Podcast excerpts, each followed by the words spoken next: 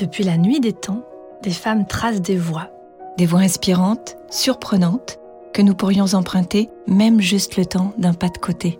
Depuis la nuit des temps, des femmes pensent, créent, brisent les entraves, défient l'impossible et s'inventent une destinée. Elles sont notre précieux héritage, mais nous les connaissons si peu. Dans ce podcast, nous vous proposons de marcher dans leurs pas. Ensemble, on va conjuguer l'histoire au féminin pour s'enrichir et pour déployer nos ailes. Dans chaque épisode, notre invité nous parle de deux femmes qui ont transformé sa vie. Nous sommes Alexandra et Caroline. Bienvenue dans Donne-moi des ailes. Aujourd'hui, nous recevons Maïwa. Donne-moi Donne-moi des ailes. E, deux L, E, S. Nous avions tellement hâte de la rencontrer. voilà, nous y sommes. Elle est en face de nous et cette interview nous met en joie. Parce que Maïwa, c'est de la profondeur d'âme enveloppée dans une poésie très touchante et on l'adore. Voilà, c'est dit. Merci. Bonjour. Bonjour. Vous êtes artiste, color designer, autrice et réalisatrice. Vous êtes aussi mère de deux enfants. Le lien avec votre public se crée d'abord à travers un blog. où Vous explorez avec beaucoup de profondeur et d'authenticité votre lien à l'intime et à la spiritualité. En 2013, vous prenez la décision avec votre mère de faire revenir du Vietnam votre grand-mère mourante. Pendant six ans, vous mettez en image le quotidien de votre famille entre doute, espoir, coup de gueule et réconciliation. Votre communauté se passionne pour votre démarche et soutient votre projet de film qui est financé grâce à un crowdfunding. Le résultat, c'est cet incroyable récit documentaire, Les Rivières, sorti en 2019, qui a bouleversé des milliers de spectatrices et spectateurs, dont nous, et a été plébiscité par la critique. ONU Femmes vous commande dans la foulée une série de portraits vidéo de femmes inspirantes qui est diffusée en 2021 lors du forum Génération Égalité. La même année, vous réalisez avec votre mari, le thérapeute Jerry Hyde, le documentaire Make Me a Man. Il met en avant de nouveaux modèles de masculinité ouverts à la thérapie et à la vulnérabilité. En 2023, votre duo signe pour Brut X Après la colère, une mini-série qui suit un groupe de 10 personnes en pleine exploration de leur trauma. Il devrait faire l'objet d'un long métrage et on s'en réjouit. Dernière nouvelle pour nous rendre complètement dingues, votre premier livre est aussi annoncé pour cet automne. Voilà. Alors, dans cet épisode, vous avez choisi de nous présenter deux femmes qui comptent beaucoup pour vous, et il se trouve qu'elles comptent beaucoup pour nous aussi. Bell Hooks et Björk. Et on va commencer avec la bio de Björk. Donne-moi Donne-moi des ailes. E, deux L, E, S. Björk n'est pas seulement chanteuse. Elle est compositrice, interprète, musicienne aguerrie et exploratrice de l'avant-garde musicale. Difficile de vous présenter une biosynthétique de cette femme puissante et plurielle. Alors, on vous recommande d'emblée d'aller sur notre site pour lire son parcours qui vaut vraiment le détour et surtout l'écouter encore et encore. Ici, on va se contenter de marcher sur les crêtes et de vous dire quelques mots sur cet artiste à l'immense talent. Parce que Björk est une génie. Elle a créé un univers sauvage et libre qui nous plonge dans une expérience émotionnelle très singulière. Telle une sorcière, elle traduit et transmet la pulsation du monde en musique. L'écouter, c'est entendre les roches, les torrents et les volcans de sa terre natale islandaise. Elle commence sa carrière musicale à 11 ans et débarque sur la scène internationale en 1993, à 28 ans, grâce à son premier album solo, Début. Elle réussit cette prouesse de captiver un très large public avec une musique exigeante et extrême. D'une créativité musicale hors norme, elle utilise tous les registres de sa voix envoûtante, se balade sur plusieurs octaves et n'hésite pas à grogner ou crier ses textes, le tout dans un bain détonnant de dance, d'électro et de musique du monde. L'univers visuel de Björk est beau et très soigné. Ses costumes, la qualité photographique de ses clips, sa façon très théâtralisée de bouger contribuent à amplifier l'impact de son œuvre. Et surtout, ce qui nous plaît, c'est que Björk s'en fout.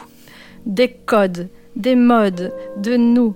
Elle compose sa musique radicale et libre et nous la livre d'un bloc, depuis 30 ans. Alors Maïwa, pourquoi avez-vous eu envie de nous parler de Björk aujourd'hui?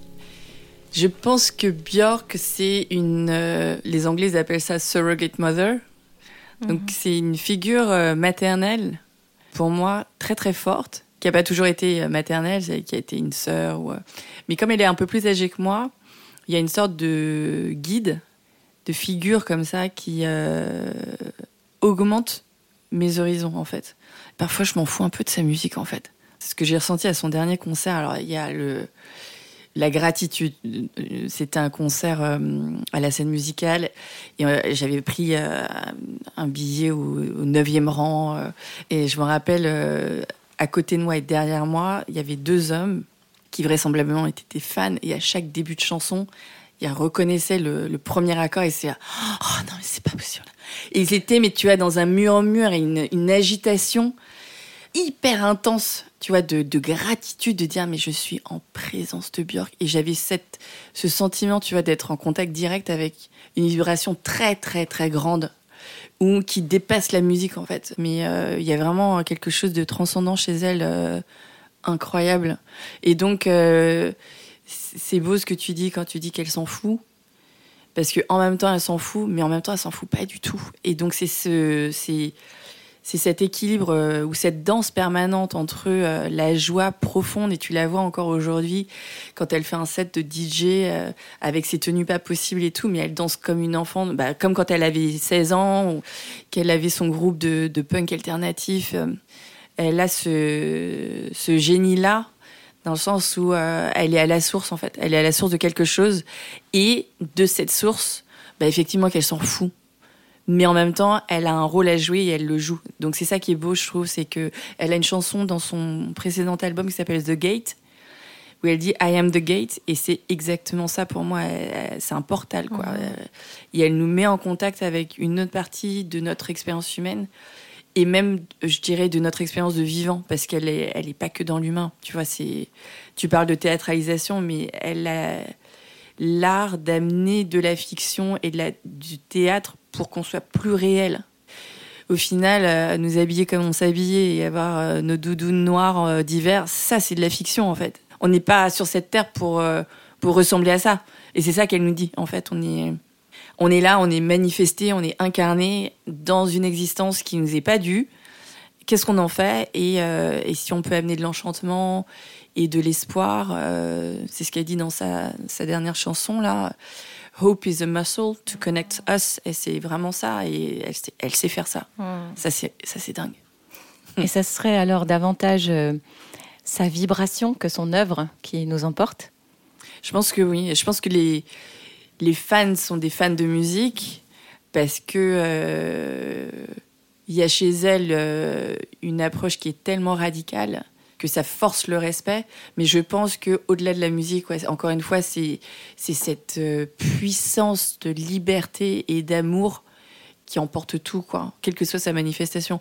Mais sa manifestation ne peut pas être euh, classique, c'est pas possible, quoi même si elle, elle va emprunter à Debussy, elle va emprunter à, des grands classiques, mais peu importe en fait, tu vois, elle, va, faire jouer du hautbois et, euh, et de la techno euh, industrielle en même temps. Euh, tout est possible en fait, ça c'est incroyable. Donc en fait il y a des figures comme ça qui sont importantes pour moi, comme Prince, comme Bowie même, où finalement c'est pas tant la musique, c'est pas tant comment ça s'incarne que le le feu en fait euh, qui jaillit quoi. Ça, c'est ça ça me touche énormément. Et puis après, c'est une figure spirituelle parce que parce que tu sais que tu peux pas atteindre ce niveau de créativité sans avoir un cheminement spirituel avec. Et c'est pas uniquement être euh, inspiré, c'est pas uniquement euh, être touché par la grâce, c'est travailler énormément pour maintenir cette connexion là. Et donc dans ce travail là, elle a plein de choses à nous raconter tu vois. Et elle le fait, elle a plein de choses à partager. Et justement, ça, nous a vraiment frappé que pour euh, toutes les deux, il y a vraiment dans votre travail de la matière organique.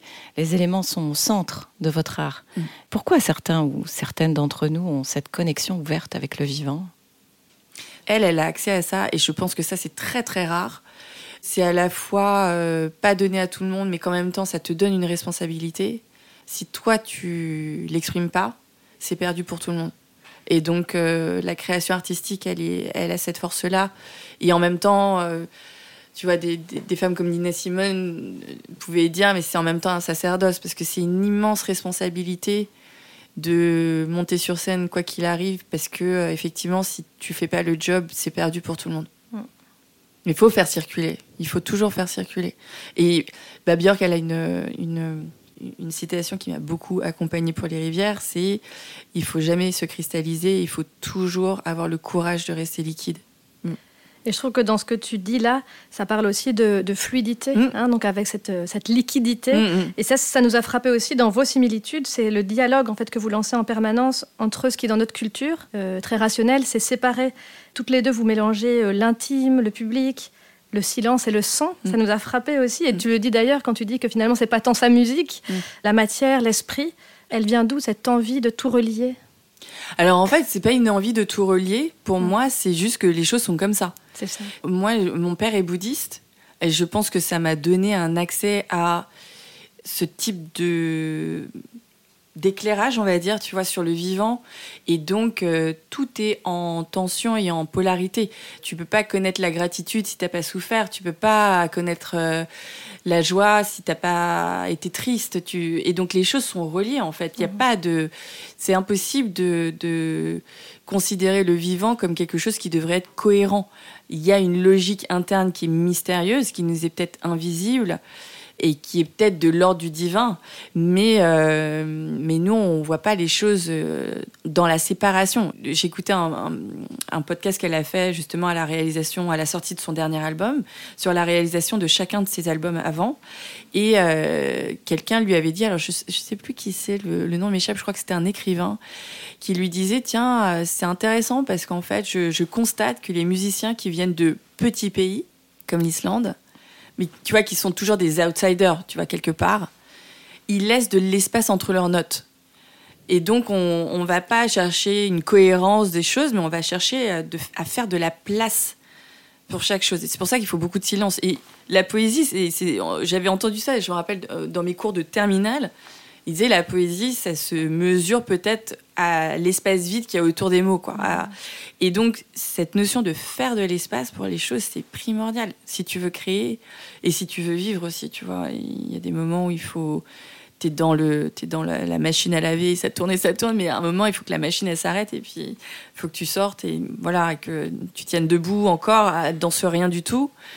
Tout est, tout est relié, quoi. Donc, après, je pense que dans ma manière très organique de, filmer ou de compter ou, euh, ou de faire des couleurs, euh, bah, c'est encore une fois, c'est une, manifestation de ça, de quelque chose qui précède et qui, où tout est relié de toute façon, que je le décide ou pas en fait. Donc c'est pas un désir. Hmm. c'est donner à voir ce qui est là, peut-être. Oui, et puis je pense que c'est un désir de trouver une vérité. Ça, oui. Je pense que moi, je, suis, une enfant d'immigrés, euh, je suis une première de la classe, j'ai une très très vive inquiétude que papa ou maman ne m'aiment pas. Donc en fait, je reproduis sans cesse ce désir d'être aimé, d'être vu. Alors, c'est parce que ça crée beaucoup de.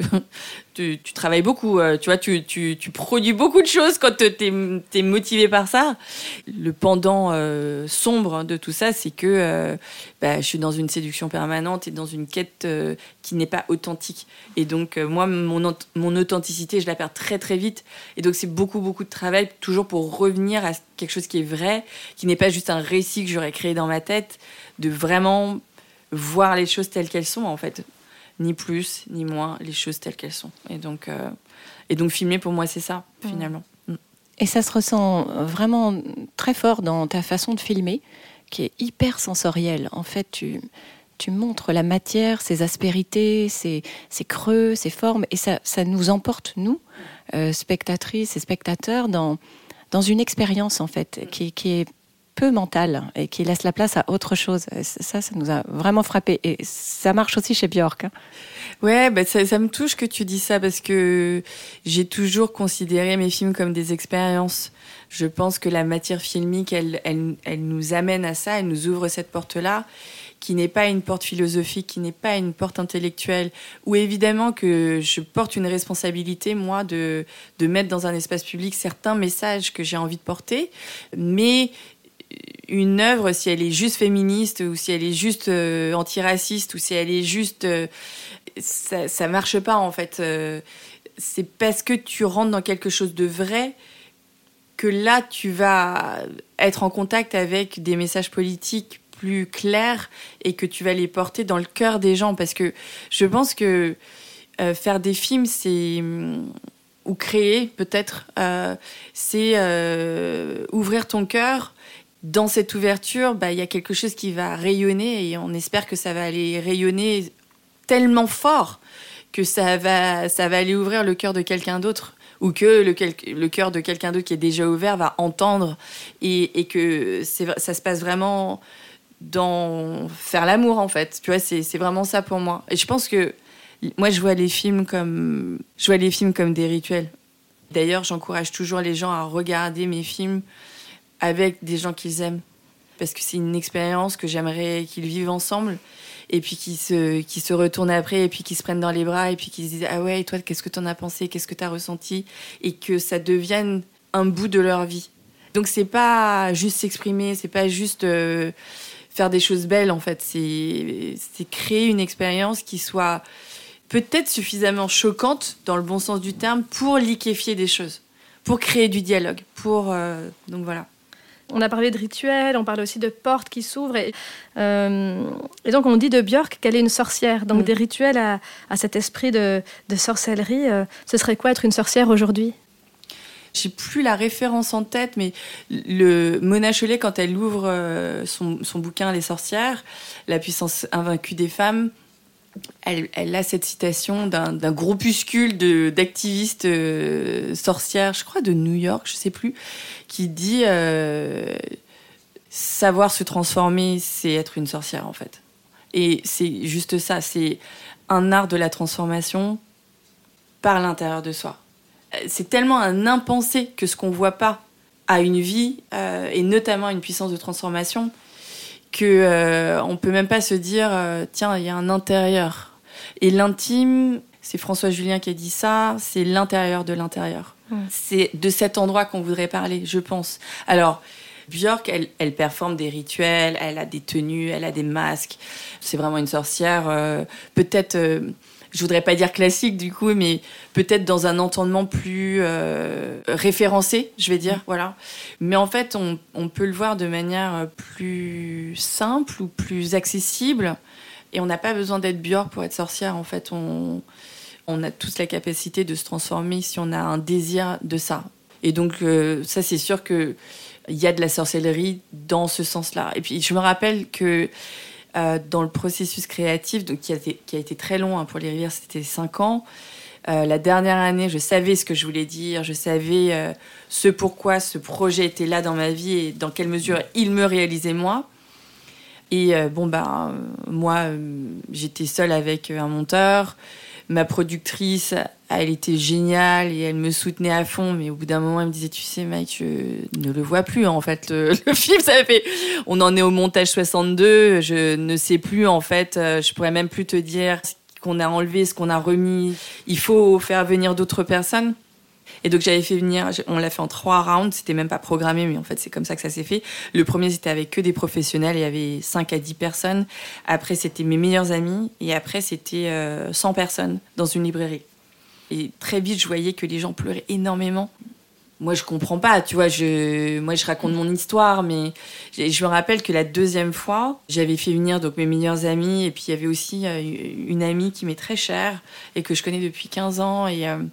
À la fin des rivières, enfin de cette projection-là, elle part dans un sanglot, mais qui fait 15 minutes. Mais vraiment, tu vois, c'était euh, intarissable. Il y avait son mari qui était là, qui la, qui la consolait comme il pouvait. Je retrouve cette amie deux mois plus tard qui me dit non mais c'était génial. Je me suis vidée d'un chagrin qui était là et qui venait de tellement loin et que je me trimballe depuis tellement d'années. Donc ça m'a lavé un truc. C'était génial. Au contraire, merci. Et Jerry me disait, euh, donc mon compagnon, il me disait, mais, mais non, mais c'est génial. Enfin, c'est pas tous les jours qu'on va avoir un film qui nous bouleverse comme ça. Mm. Et t'es pas là pour protéger les gens de leurs émotions. T'es là pour les susciter. Donc, mm. euh, au contraire. Neuf mois plus tard, le film était là. Mais euh, quand, quand, je fais mes, mes questions-réponses, je mets trois jours à m'en remettre après. Et si tu rencontrais Björk aujourd'hui, qu'est-ce qui se passerait? Qu'est-ce que tu aurais envie de vivre avec elle? Ah, moi, je pense que si je rencontre Björk, euh, et que je suis pas. Les Anglais ils disent starstruck, tu sais, le. Euh, Fiché. fiché par le par la sidération d'être en présence. Euh, ah non, mais je pense que je, je enfin honnêtement, j'aurais rien à lui dire.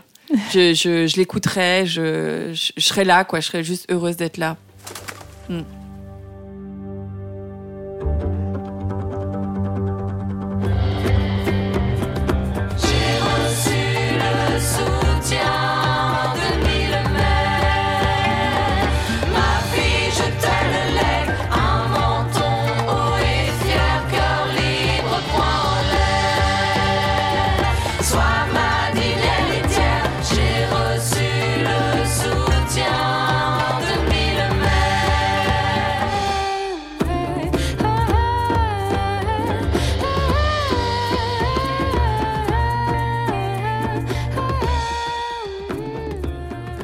Alexandra, tu crois pas que c'est le bon épisode pour désinguer ce fichu stéréotype sur la rivalité féminine? Ah mais tellement. Les femmes ne sont pas plus en compète entre elles que les hommes, ça m'énerve qu'on en fasse un défaut féminin, c'est un défaut humain, voilà. La bonne nouvelle, c'est qu'on l'a l'antidote, la sororité, et même que ça s'apprend et ça se pratique. T'aurais pas une petite définition à nous proposer? Alors, comme le mot matrimoine, c'est un mot qui existe depuis longtemps, on en trouve même la trace dans les textes de Rabelais au XVe siècle.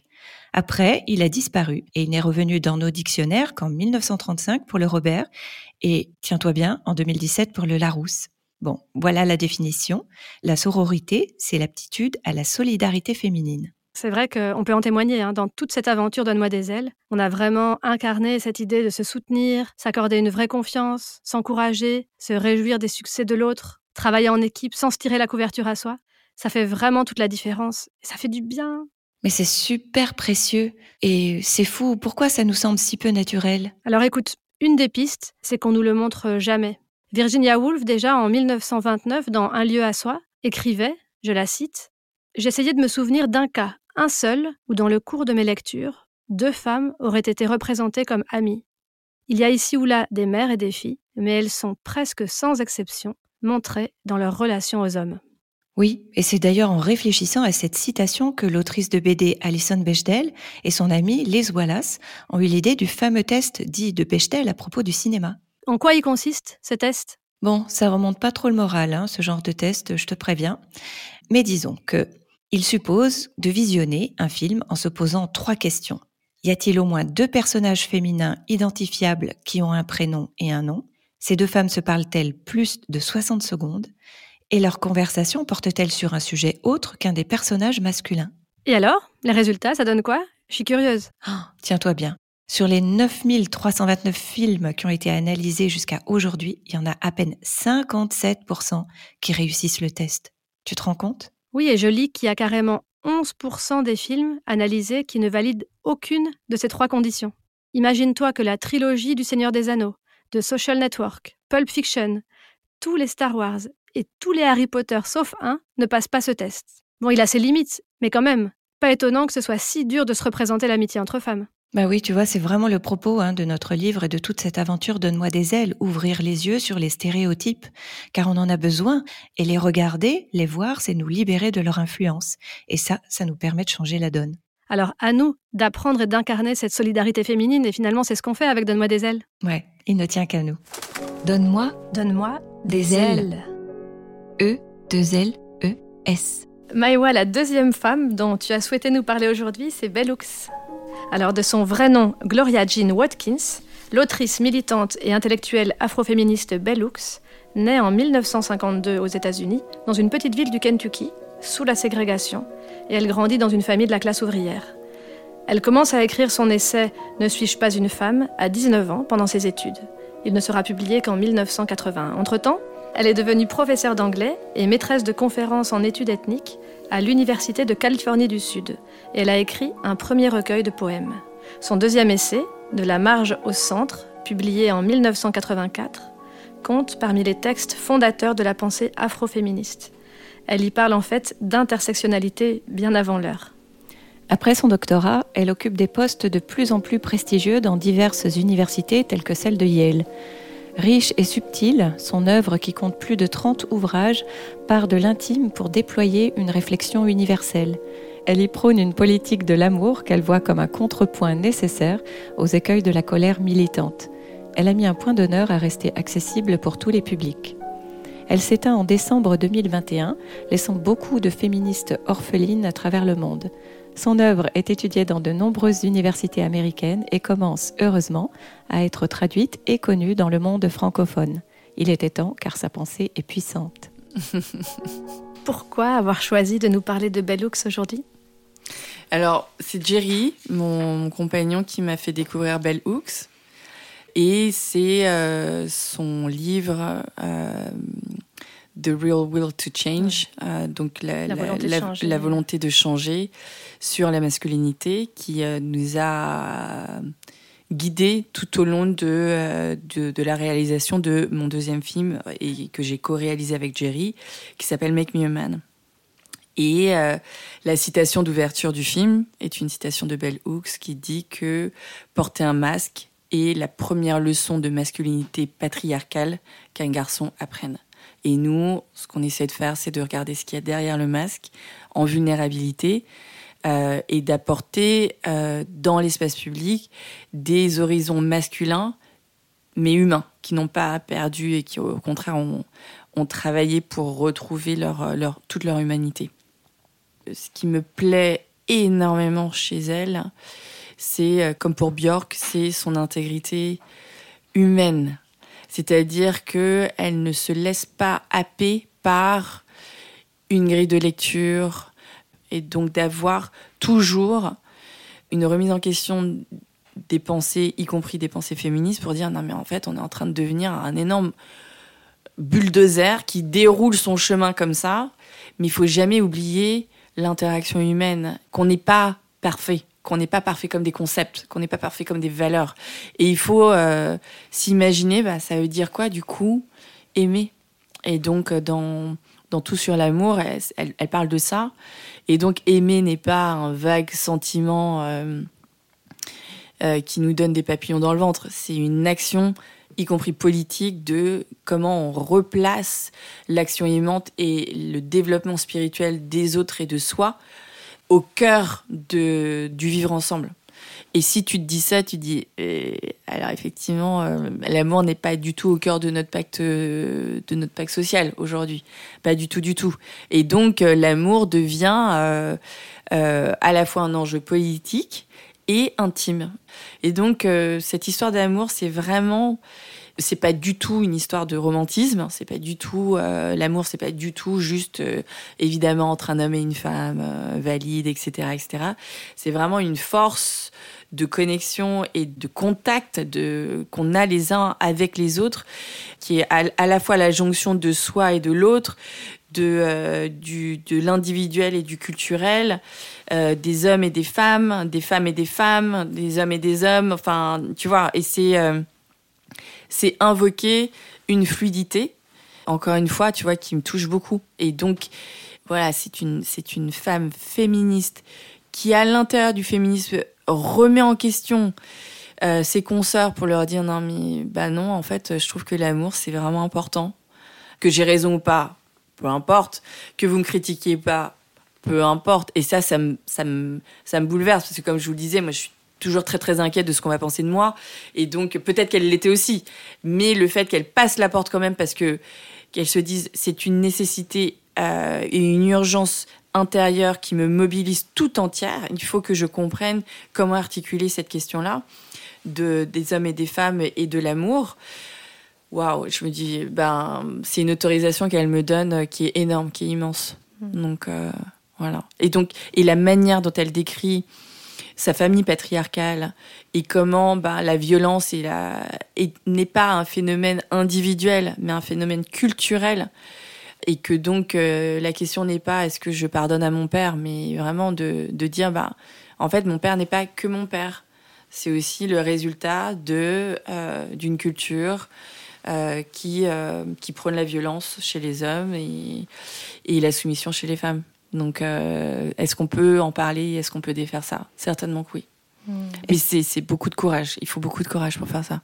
Oui, et c'est très beau parce que ça ouvre en plus à la réconciliation. Bien sûr, on a vite fait de tomber dans euh, le piège d'une d'une guerre des sexes, évidemment. Euh, mais bon, qu'est-ce qui qu'est-ce qu'il y a de plus patriarcal que la guerre, quoi? Enfin, je- tu vois, c'est donc euh, non. En fait, c'est vraiment à la racine qu'il faut voir quel est le- nouveau système de valeurs sur lesquels on va juger d'une chose ou d'une autre, quoi. Et donc ça, ça demande beaucoup plus de travail que juste dire bon bah on va virer les hommes, ils ont eu leur temps et maintenant euh, à nous les femmes. Non, en fait, ça se passe pas comme ça, en fait. Je crois pas, en tout cas. Et on est ensemble parce qu'on vit ensemble, parce que en fait, on les aime, on les aime, nos amis, nos frères, nos pères, on les aime. Donc, pourquoi se dire, bah, c'est leur travail à eux euh, Bah non, en fait. euh, et puis, ce que m'a fait comprendre Make Me a Man, c'est qu'on a, on a une urgence à savoir ce qu'on va célébrer ensemble pour que ça arrive un peu plus. Parce que si on célèbre la violence masculine, bah évidemment qu'on va créer plus d'hommes violents. Enfin, c'est l'évidence même, finalement, de le dire, tu vois. Si on célèbre la compassion, si on célèbre l'amour, bah ça va forcément créer plus de compassion et plus d'amour. Parce que c'est le propre des humains de vouloir faire partie de la tribu. On va forcément faire preuve de plus d'une chose ou d'une autre selon qu'elle est célébrée ou pas. Si on revient à Bellux, euh, elle a choisi ce nom de plume du coup euh, en référence à, son arrière-grand-mère maternelle. Donc forcément, ça nous parle de lignée, ça nous ramène à, à ton documentaire Les rivières. Euh, on en a déjà parlé, mais finalement, en quoi se, se connecter et honorer nos lignées, ça peut être source de guérison? En fait, je pense que euh, quand tu commences à creuser dans le transgénérationnel, il y a quelque chose d'à la fois cathartique et de qui peut être décourageant parce que quelque part t'es même pas né que la partition elle est déjà écrite parce que il s'est déjà passé ci, il s'est déjà passé ça. In utero, ta mère a vécu telle ou telle chose, ça transforme l'épigénétique. Donc en fait, t'arrives au monde et il y a déjà, mais tellement, tu vois, qui a déjà été écrit. T'arrives évidemment dans une culture donnée. Alors moi, j'ai- une acuité d'autant plus forte à ça que je suis fille d'immigrés. Donc euh, la culture dans laquelle tu nais, c'est très très très vivace, tu vois. Puisque c'est pas neutre pour nous, tu vois. On, a une manière d'avoir un recul par rapport à, bah oui, si j'étais née au Vietnam et là être née en France, bah, j'ai bien compris que c'était pas la même chose. Donc on peut avoir le même ADN et puis en fait euh, avoir des vies et des expériences très très différentes. En même temps, pour moi, euh, c'est vraiment à ce moment-là que commence la liberté. Parce que si tu vas pas, si tu comprends pas en fait comment lire cette partition, bah, il y a peu de chances que tu fasses ta musique et il y a peu de chances que la musique émerge en fait. Tu vas être juste le fruit de ton environnement, de ta culture, de du passé, même pas de ton passé en fait, du passé de tes parents, du passé de tes grands-parents qui est lui-même défini par, etc., etc. Et tu n'es que euh, le déroulement de quelque chose qui a déjà été écrit et qui a donc sa trajectoire propre, quoi. Et donc, euh, quand tu vas enquêter de cette manière-là, tout d'un coup, tu dis ah oui, mais en fait, euh, bon, donc ça, ça c'était écrit, mais en fait, il y a une autre manière de voir les choses, il y a un autre possible. Et si t'avais pas peur, qu'est-ce que tu ferais? Et donc, c'est à partir de là que tout d'un coup, t'as pas un choix inconscient qui n'était pas un choix en fait, mais tout d'un coup, ben, tu peux avoir une autre possibilité, et c'est pour ça que les arts sont si importants, c'est que les arts, ils t'ouvrent des, ils t'ouvrent des perspectives, ils t'ouvrent des possibles. Elle a beaucoup insisté sur le fait que sa mère lui avait euh, transmis euh, le fait que la sororité est un pouvoir. Qu'est-ce que tu en penses? Bah, elle a trop raison. hein. C'est marrant parce que moi, je découvre ça très, très, très tardivement. Alors, c'est bizarre parce que j'ai cinq frères. Donc, je suis vraiment, si je suis bien quelque chose, je suis une sœur, tu vois. Mais je suis une sœur de frères. Et donc, euh, pour moi, au début, j'avais du mal avec ce truc de sororité, vraiment. euh. Et moi, j'ai plutôt grandi euh, très seule. Euh, on était les seuls Vietnamiens dans le village. J'avais pas l'impression que c'était très très fort, tu vois, ce truc d'entraide et de solidarité, de soutien et de. Et puis après, avec le blog, avec euh, l'écriture de mon bouquin, toutes ces personnes qui ont fait cette sœur d'humanité, tu vois. Et tout d'un coup, t'es plus seul. Euh, notamment le soutien après les rivières, tu vois, de, de, de, de, de femmes, de tellement de sœurs, que ce soit dans le public ou dans des podcasts, justement, dans des articles, dans...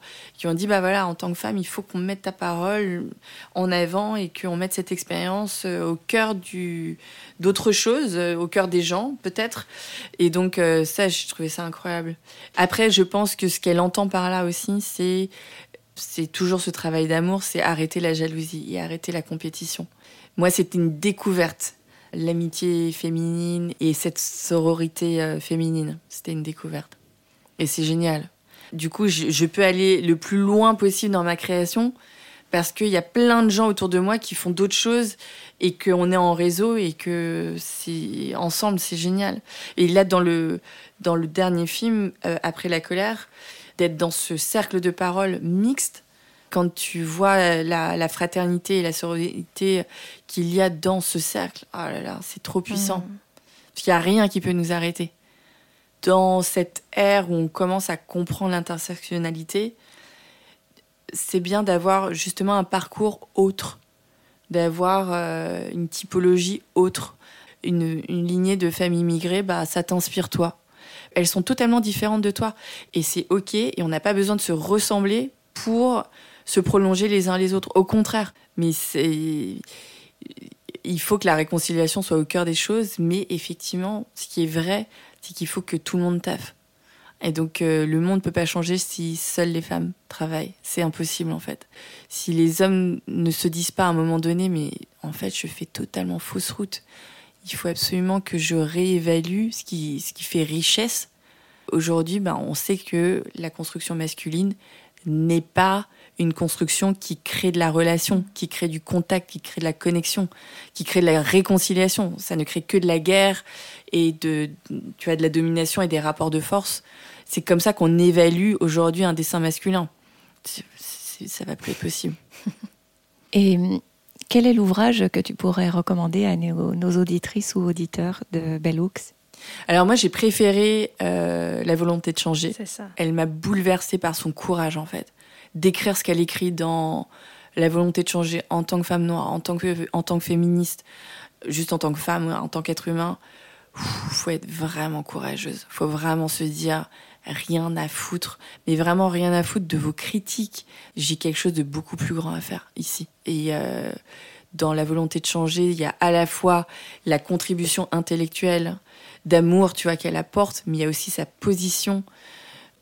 Moi, ça me bouleverse. Et, et c'est et c'est en même temps dans une langue très très très très accessible. Accessible. C'est ça aussi qui me plaît chez Bell Hooks et chez chez un poète comme Ocean Vuong, ou, euh, c'est qu'ils viennent de classes populaires et qu'ils savent le chemin qu'il faut pour lire un livre. Et, et donc ils ont une sorte de respect pour ça, de rendre leur, leur art, leurs écrits, ce qu'ils font, accessible à tous et à toutes. Euh, et donc on vient pas pour se positionner en tant qu'intellectuel. On vient vraiment au milieu du peuple avec la beauté de ça, quoi. Et ça, ça, ça, ça, me, ça me- ça me bouleverse aussi. Pour revenir encore une fois à, à Bell Hooks, c'est c'est aussi euh, curieux, enfin très spécifique à, à, finalement à son pseudo, c'est qu'elle insiste qu'il soit toujours écrit en lettres minuscules. Alors elle, ce qu'elle en dit, c'est qu'elle veut souligner, enfin en tout cas ce qu'on en lit, c'est que le, le contenu est plus important que elle.